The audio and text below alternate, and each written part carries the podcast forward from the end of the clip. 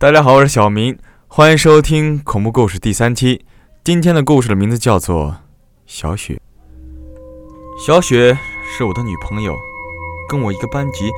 平常的时候，我们都保持在正当的同学关系，只有周末的时候才会陪她一起逛街、看电影什么的。那天周日的时候，她突然给我发条信息：“今天我们不出去玩了，去琴房练琴吧。”虽然我有些害怕医院的那个环境，但是还是同意了。于是我来到医院，环顾四周，却没有发现小雪的影子。难道她没有到？突然，手机收到了小雪的信息：“我在楼上呢。”我抬头一看，二楼一扇窗户后，小雪向我打招了招手。那个房间的光线很不好，只能看见小雪一。一身白色的连衣裙，对我招手动作也怪异无比，动作缓慢，僵直的胳膊仿佛冻僵了一般。我呼吸一滞，总觉得有些不对劲，但是我还是硬着头皮走进去。来到那个房间，小雪已坐在钢琴面前，她并没有回头，而是缓缓地在钢琴面弹奏着一首我没有听过的曲子，有些陈旧的曲调。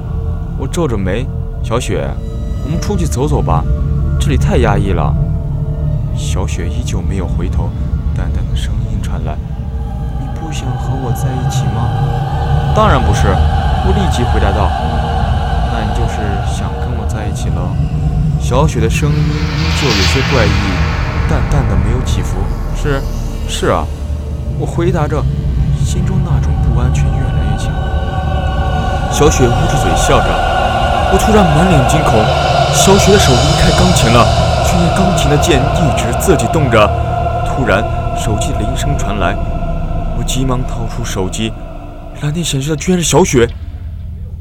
面前的小雪突然回头了，依然在笑着，怪异阴冷，一张苍白的脸就展现在我的面前。确实是小雪，却令人害怕。我一点点后退。转身去拉房间的门，却怎么都拉不开。小雪在背后一点点向我靠近。你不是想跟我在一起吗？你要去哪里呀？我害怕极了。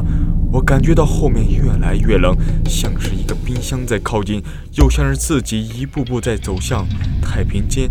那是小雪。我透过窗户看见楼下站着的小雪，手里正拿着手机给我打电话。我打开窗户，向小雪招手，并呼喊着她的名字，她却仿佛不能看见我。身后的小雪已经靠近了我，一把抓住我的胳膊，她的手满是冰凉，力气也是极大，就像铁箍一样勒住了我的手腕。我绝望地挣扎着，却并不能摆脱。手机的铃声还在响，我急忙接听了。喂，呆子，你在哪呢？小雪的声音。在手机里传来，泪水模糊了我的双眼。难道就这样失去他了吗？我被拉去哪里呢？会死的吗？不！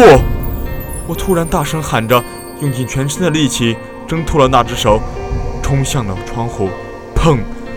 随着玻璃的破碎声，我从二楼的窗户中摔了下去，眼中是小雪惊愕的眼神，还有楼上小雪那阴冷的笑容。然后。我便不省人事了。